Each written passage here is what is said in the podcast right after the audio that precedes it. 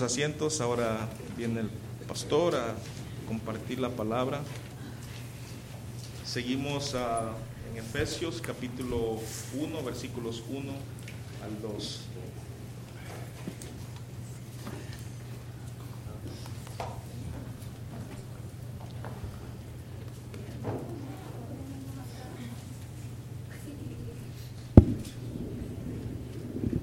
Muy buenos días hermanos y feliz Día de las Madres. Ah,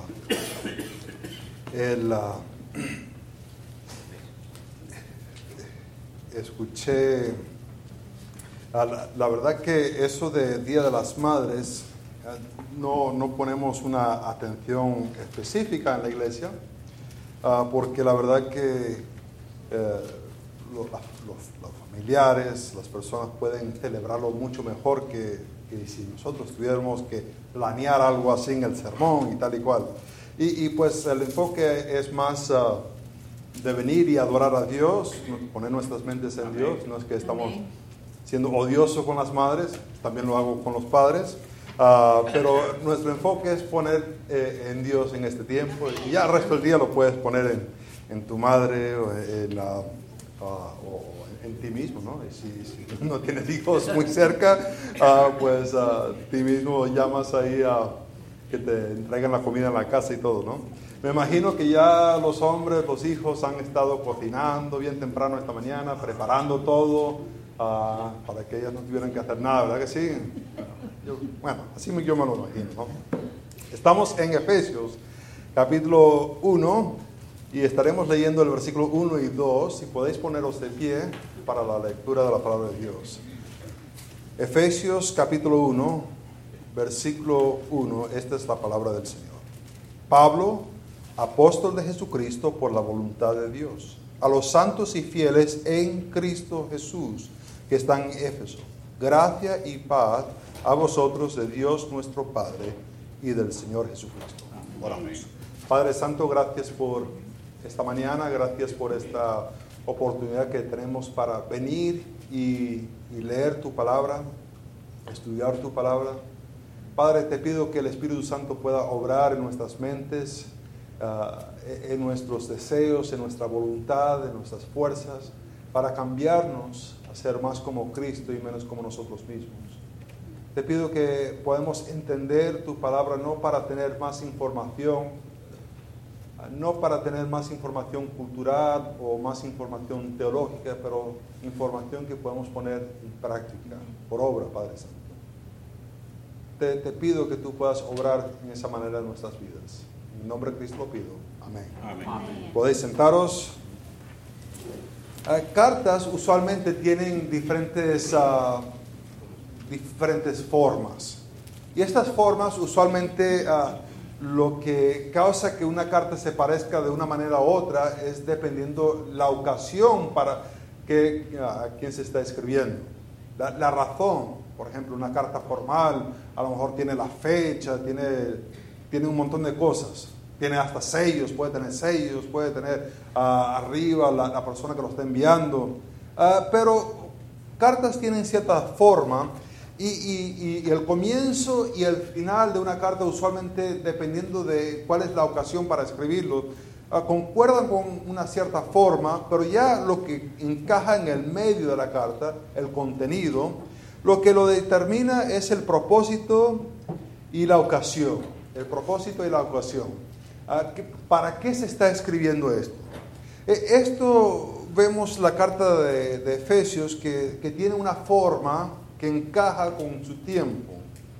En el tiempo romano, cómo se escribían cartas, cómo se dirigía el uno con el otro, eh, encaja con esta forma, con un saludo. Y es el saludo de, de Pablo. Y vimos la semana pasada un poquito, un solo, un bosquejo muy, muy corto de la vida de Pablo, que es una persona que él es judío, nació en Tarso, fue entrenado en Jerusalén, era un fariseo y él perseguía la iglesia. Es más, escuchó el sermón de Esteban y, se enfadó y estaba de acuerdo que apedrearan a Esteban que muriese. Él ahí estaba con, con los trajes de, de los hombres que lo estaban apedreando. Pero interesantemente, él iba en camino a Damasco, iba con cartas de, de parte del sumo sacerdote para ir a las sinagogas que estaban en Damasco. Quería arrestar a cristianos y en ese camino se encontró con Cristo mismo. Cristo le hace la pregunta, ¿por qué me persigues? Él le hace la pregunta, ¿quién eres? Y tuvo él una conversión en ese momento que le cambió drásticamente su vida. No, no llegó a ser igual después de ese momento. No siguió viviendo a su manera, sino que cambió drásticamente. Dios usó un, tiempo que él pasó en el desierto para entrenarlo también usó a Bernabé. ¿Se acuerdan que Bernabé en dos ocasiones tuvo que ayudarlo? Una vez estaba él en Jerusalén y, vino, él se quería acercar a la iglesia en Jerusalén, pero nadie le quería atender. Y un día por fin Bernabé viene y, lo lleva a los apóstoles y lo presenta.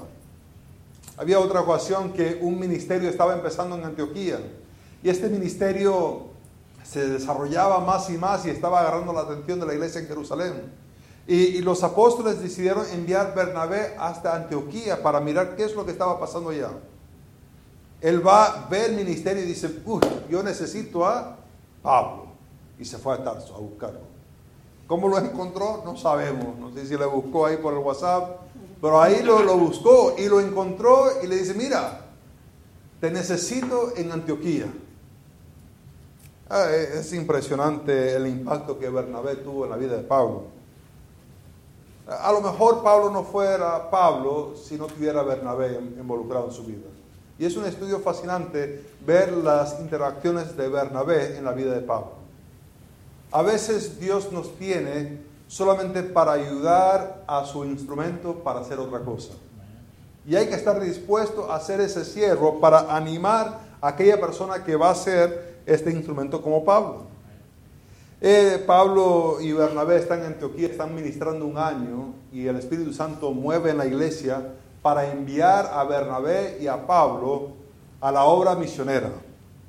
La iglesia obedece ese llamado y le imponen las manos y lo envían. Pero también Pablo y Bernabé obedecieron, porque encaja dos partes, ¿no? Tiene que haber la disposición de la iglesia de enviar y tiene que haber la disposición de los miembros de ir cuando son enviados. Y ambos encajaron. Eh, eh, no se puede calcular el impacto que esta pequeña iglesia ha tenido en, la obra de Cristo. Eh, es imposible calcular. Todos de nosotros estamos aquí porque ah, por esta acción, de esta obediencia de parte de la iglesia y de parte de Bernabé y Pablo, de, de ir. Ahora, lo que vamos a estar mirando hoy es que cristianos deben disipular por medio de someterse al deseo de Dios y el, enviado de Jesús para anunciar gracia y paz. Cristianos deben disipular por medio de someterse al deseo de Dios, el envío de Jesucristo y para anunciar gracia y paz. Y esto lo vemos primeramente que el discipulado, el discipular a personas, es el resultado de que Cristo envía. Cristo envía. Ah, vemos aquí en el versículo 1 que Pablo, dice Pablo apóstol. Esta palabra apóstol nos causa un poquito de problema al ponernos a examinarlo. Y la razón que nos causa un poquito de problema es porque Lucas ah, da como una definición. Eh, si vamos a Hechos capítulo 1, Hechos capítulo 1, vemos que están los ah, apóstoles tratando de decidir qué hacer porque eh, ah, Judas ha muerto. Y estamos en versículo 21 y versículo 22 y están tratando de decidir qué hacer. Y cuando Pedro se pone a hablar, pone como unas ah, cualificaciones de quién puede tomar este oficio. Y dice, es necesario pues que de estos hombres que han estado juntos con nosotros todo el tiempo que el Señor entraba y salía. Entonces hay que, eh, eh, estaba con Jesús. Comenzando desde el bautismo de, de, Juan, entonces tiene que estar presente desde Juan, y hasta el día que, uh, que de entre nosotros fue recibido arriba, hasta la ascensión. Es decir, la persona que es un apóstol, según lo que dice Pedro, según lo que graba Lucas, es una persona que ha estado con Jesús, que eh, estaba presente en, ese tiempo del bautismo, entraba y salía y también vio la ascensión de, de Jesús. Y la verdad que Pablo no encaja con esa definición de un apóstol. Uno tiene que decir, madre mía, entonces, ¿en qué sentido es Pablo un apóstol? Ya nos causa problema, ya la segunda palabra de la carta ya nos causa un poquito de problema. ¿En, qué sentido entonces es Pablo un apóstol? Bueno, hay, hay la verdad que palabras tienen un rango de significados. Ah, palabras usualmente no tienen un solo significado, sino que palabras suelen tener varios significados. Y, es una interpretación equivocada cuando se trata de tirar todo el significado de una palabra cuando aparece esa palabra. Eh, no se debe hacer. Eh, lo que se debe hacer es mirar el contexto y ver cómo el contexto está definiendo la palabra. Ahora, en mirar esto, y vemos a, Pablo, Pablo parece que tiene un, un contexto eh, específico. Es decir, que no vemos que Pablo es llamado apóstol hasta después que ha sido enviado. Cuando nos ponemos a estudiar la palabra de ser de, apóstol, en la antigüedad se usaba solamente para ah, eh, barcos y cargamento, eh, este barco que iba de un puerto a otro puerto era un apóstol, era algo enviado con un destino en particular y tenía un cargamento específico para ese otro puerto. Pero poco a poco empezó a ser usado de personas, una persona que tenía un mensaje y se le enviaba para dar ese mensaje a, cierta persona. Y, y, en ese, es en este sentido que se ha desarrollado esta palabra, que creo que va acordándose aquí con Pablo. No se ve que Pablo es llamado apóstol hasta después que ha sido enviado de la iglesia en Antioquía. Aunque estuvo ah, ese tiempo en el desierto, aunque estuvo un tiempo en Jerusalén, aunque estuvo un tiempo en Tarsus, no vemos que aparece Pablo como apóstol hasta después de ser enviado de la iglesia en Antioquía.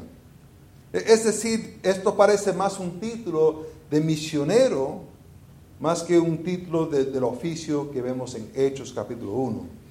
Y dice que él se considera enviado, apóstol. ¿Apóstol de quién?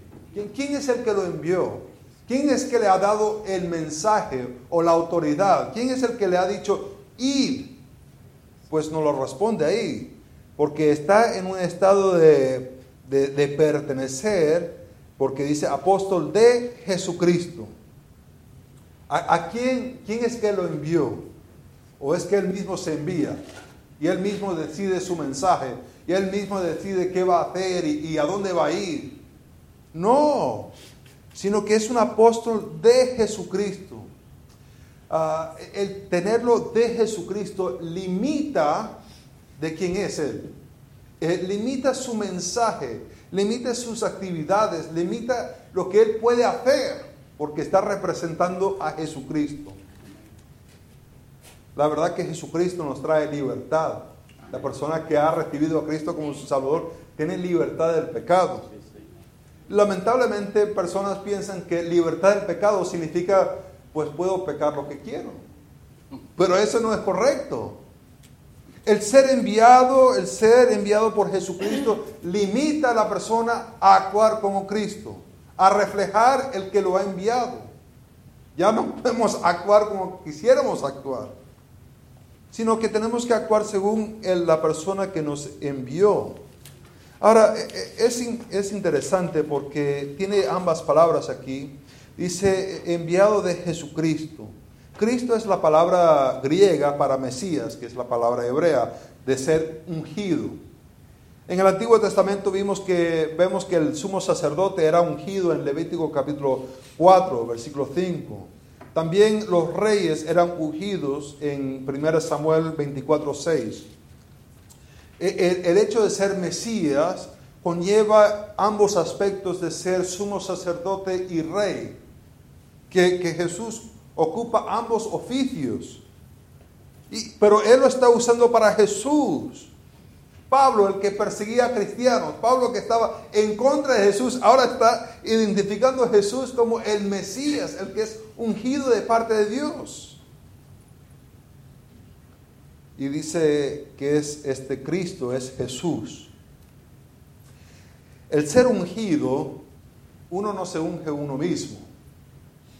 Hay alguna teología que trata de, de identificar Dios Padre como siendo igual a, Dios Hijo. Hay un solo Dios, pero hay tres personas. No es ungido por sí propio, no es que se echa el mismo y dice, ah, soy ungido rey. No.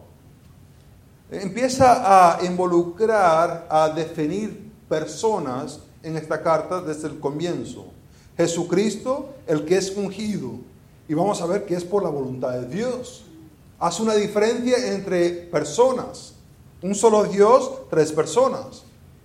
Eh, esto de ser ungido ah, lo vemos también en, Salmo capítulo 2, versículo 2, donde habla acerca de Dios y su ungido y que el mundo, el enemigo está en contra de ellos, plural, no en contra de ellos, singular. Eh, empieza a abarcar diferentes personas.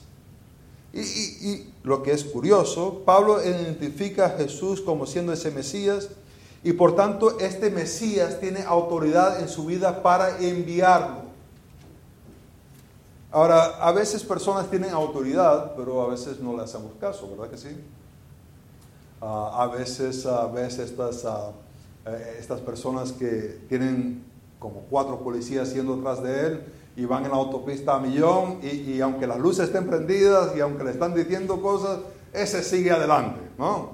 El famosísimo uh, Ford Bronco Blanco, ¿no? El de O.J. Simpson. Iba por la autopista ahí en California y pues es famosísimo. Y ahí iban un montón, creo que como 12 policías, coches de policía yendo atrás de él. Ese no paraba para nada. Seguía adelante. Él Pablo ve que Jesús tiene una autoridad y él obedece esta autoridad en que va, va. Muchas veces no queremos responder, aunque identificamos a Jesús como el Cristo, a veces no lo queremos hacerle caso. Ahora, vemos que a quién le está siendo enviados, a quién. Pues dice a los santos y fieles eh, el Cristo Jesús que están en Éfeso. Éfeso, ¿qué, ciudad es esa? Pues a lo mejor vas a querer ya mirar en la parte de atrás de tu Biblia, ahí hay algunos mapas, ahí te puedes poner a, mirar, vas a ver que si ves a Turquía, ves en el lado oeste, ahí en la costa vas a encontrarte con eh, eh, Éfeso. E, es una ciudad, la tercera ciudad más grande del Imperio Romano, tenía más o menos en este tiempo unos 250 mil habitantes.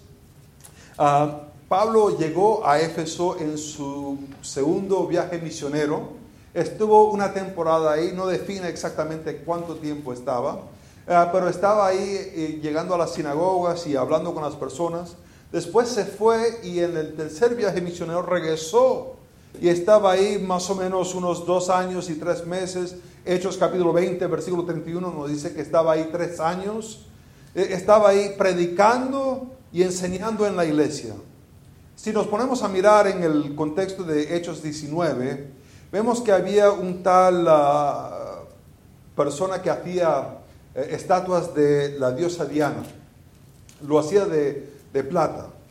Y tanto era eh, el poder del Evangelio que las personas se estaban convirtiendo, estaban ah, dejando su idolatría y se estaban convirtiendo adorando a Dios, que las personas dejaron de comprar y aquellas personas que hacían los ídolos se estaban quedando sin dinero. Todos están muy felices si te quieres convertir a Dios, pero cuando ya empieza a afectar el dinero, ya la gente se pone, no le gusta eso. Se armó un alboroto, alboroto feo en Éfeso. Ah, esta es la, ciudad donde él estaba. Estuvo ahí en su primer, en su segundo viaje misionero y también en su segundo.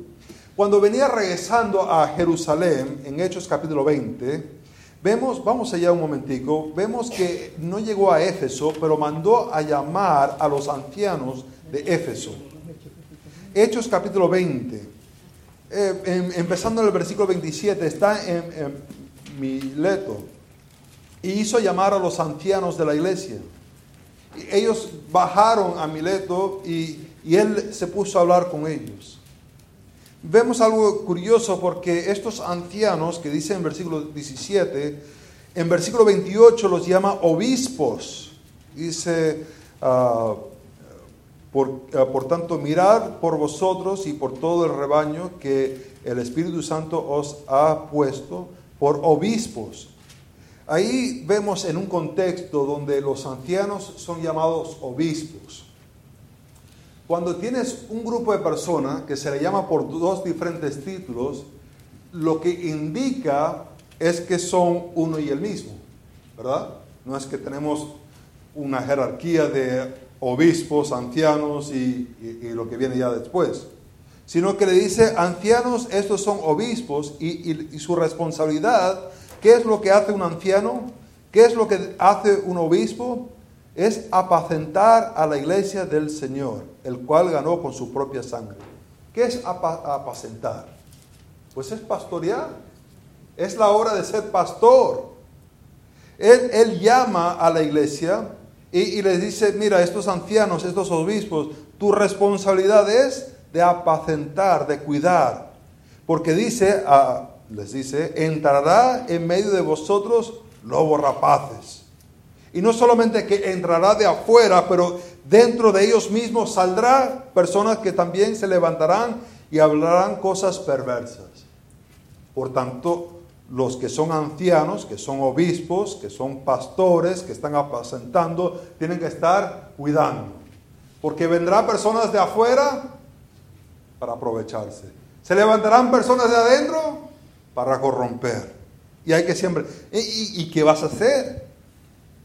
¿Cómo vas a, cuidar?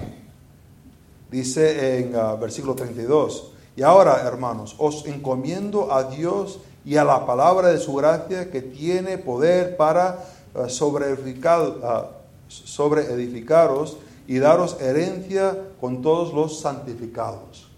¿Cómo se cuida a la iglesia? Pues dándole la palabra de Dios. No hay poder en otra cosa no hay planes estratégicos, no es que hay una junta donde... no, es la palabra de Dios que va a ayudarnos a salir adelante cuando tratan de venir personas de afuera, cuando personas de adentro tratan de corromper. Eso es lo que hace la iglesia, ah, los, ancianos, los obispos, los pastores de la iglesia. E, e, es curioso porque estos ancianos, obispos, dice que ah, habido, son puestos por el Espíritu Santo. En 1 Timoteo capítulo 3, versículo 1, el obispo eh, es una persona que desea el, oficio de obispo. Es decir, que concuerda el uno con el otro. El Espíritu Santo llama a la persona y la persona tiene el deseo de ser obispo, de ser anciano, de ser pastor. Eh, tiene ahí unas cualificaciones pero su cualificación ya cuando está ejerciendo es de cuidar, de cuidar. Ahora, vemos que Pablo estaba involucrado en el segundo viaje misionero en, Éfeso, en el tercero, ya cuando iba a Jerusalén se reunió con los ancianos de la iglesia y ahí terminó su ministerio, ¿verdad que sí? No, para nada. Vemos ya luego, luego en Primera de Timoteo que ah, Pablo envió a Timoteo en Primera de Timoteo 1.3 a estar pastoreando en Éfeso. Estaba ahí con la iglesia. Entonces Pablo estuvo involucrado, dos viajes misioneros con los ancianos, envió a Timoteo para también estar involucrado en sus vidas. Y, ahí ya terminó su ministerio, ¿verdad que sí? No, hay la tradición que Juan, el amado apóstol de Jesucristo, estuvo en Éfeso con la iglesia, estuvo involucrado con la iglesia, estuvo obrando con ellos. Y ahí sí terminó todo, ¿no? No, tenemos otro relato más que está en Apocalipsis. Apocalipsis capítulo 2. Ahí encontramos que Jesús mismo le escribe una carta a ellos. Y la carta es interesante. Dice, escribe al ángel de la iglesia en Éfeso, versículo 1. El que tiene las siete estrellas en su diestra el que anda en medio de los siete candelaros de oro diciendo esto, yo conozco tus obras y tu ardor, duro trabajo y paciencia que no puedes soportar a los malos, has probado a los que dicen ser apóstoles y no lo son, y los has hallado mentirosos, has sufrido y has tenido paciencia y has trabajado arduamente por amor de mi nombre y no has desmayado. Bien, ¿verdad que sí? Impresionante. Ah, el poder distinguir cuando está alguien predicando y decir, ¡Ah, eso no está correcto. Eso no concuerda con lo que ha dicho las escrituras. ¿Podríamos nosotros hacer eso? O si viene alguien que nos empieza a dar así cosquillas en los oídos, diríamos, amén, esto me fascina, eso está fabuloso. No, ellos tenían la habilidad de escuchar algo y decir, ah, eso, eso no está bien. Pero dice Jesús que tiene algo en contra de ellos. Versículo 4, pero tengo contra ti que has dejado tu primer amor. Eh, tenían mucha doctrina, pero esa doctrina no, no los llevaba a amar a Dios más profundamente. Es decir, que tenían un montón de información, pero no le afectaba su corazón, su pasión para Dios. Y lo que es trágico es que aunque tuvo Pablo involucrado en el segundo viaje misionero, en el tercero, visitando los ancianos, enviando a Timoteo, Juan el amado apóstol y Jesucristo enviándole en Apocalipsis, no conocemos la iglesia de Éfeso. No, no podemos llegar allá y encontrar la primera iglesia bautista de Éfeso. ¿No está? Eh, eh, faltó este amor y aunque tuvo tanto involucramiento, no lo vemos ahora. Que creo que debería ser para nosotros un aviso.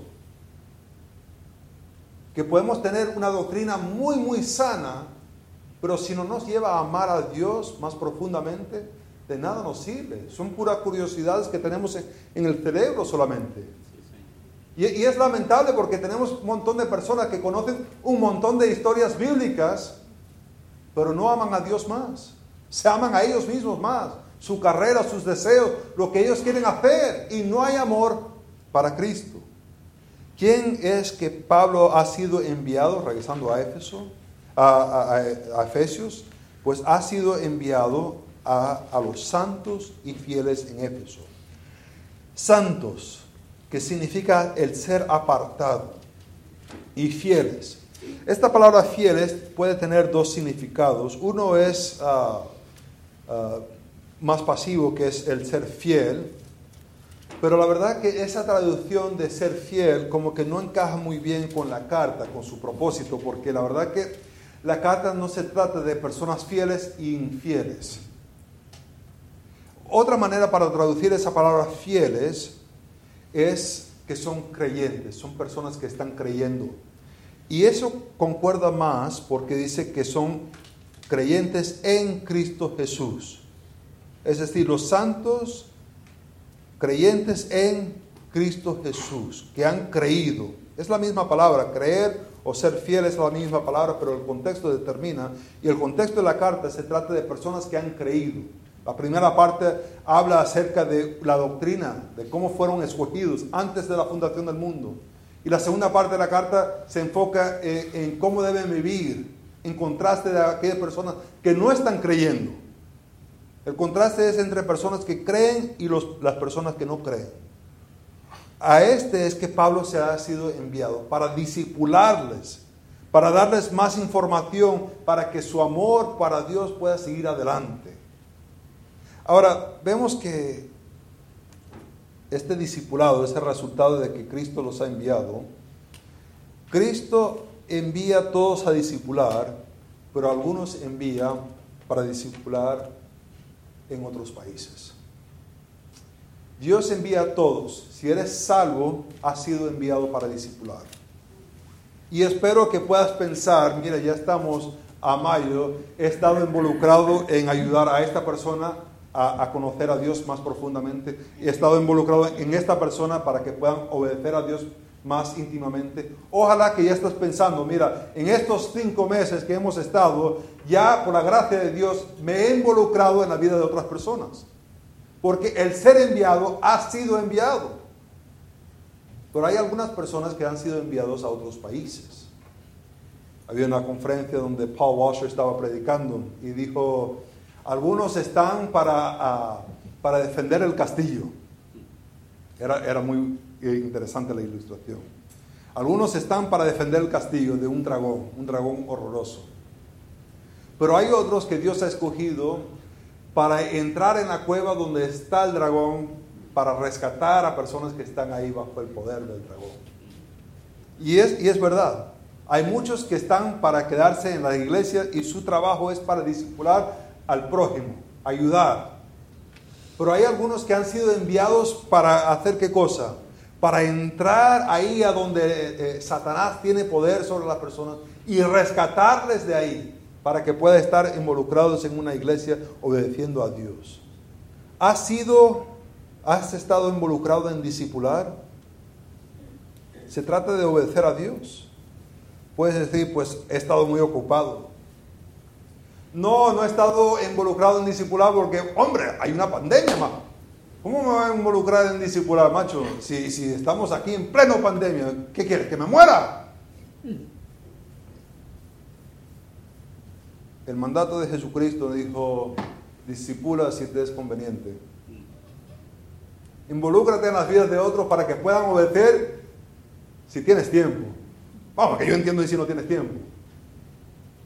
El mandato es de ir y hacer discípulos para que puedan obedecer lo que Cristo nos ha dicho hacer. Cristianos tienen que responder al que les envió. Respondemos en obediencia.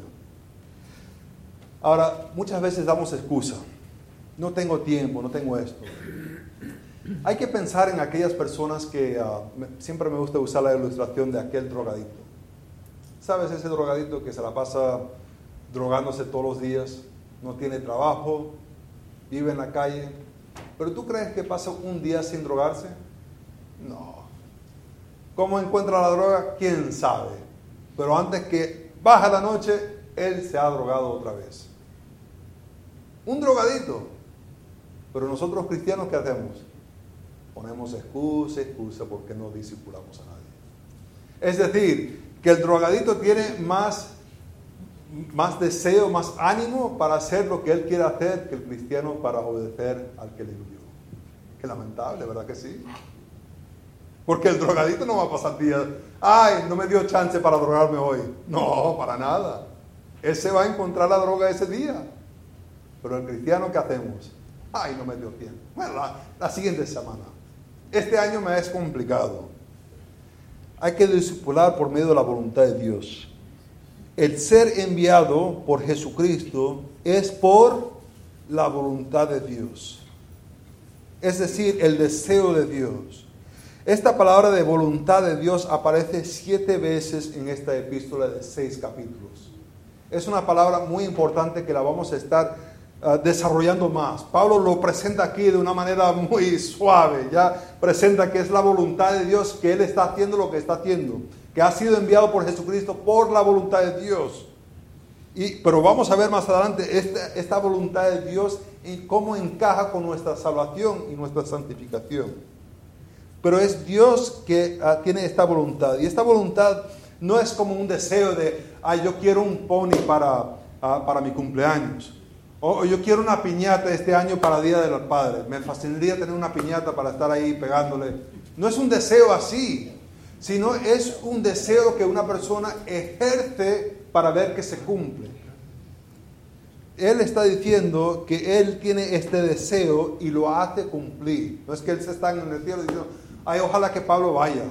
No, no, no, él está obrando. Y vemos, vimos la semana pasada cómo Pablo, cómo Dios obró en la vida de Pablo para hacer que él estuviese involucrado en el ministerio.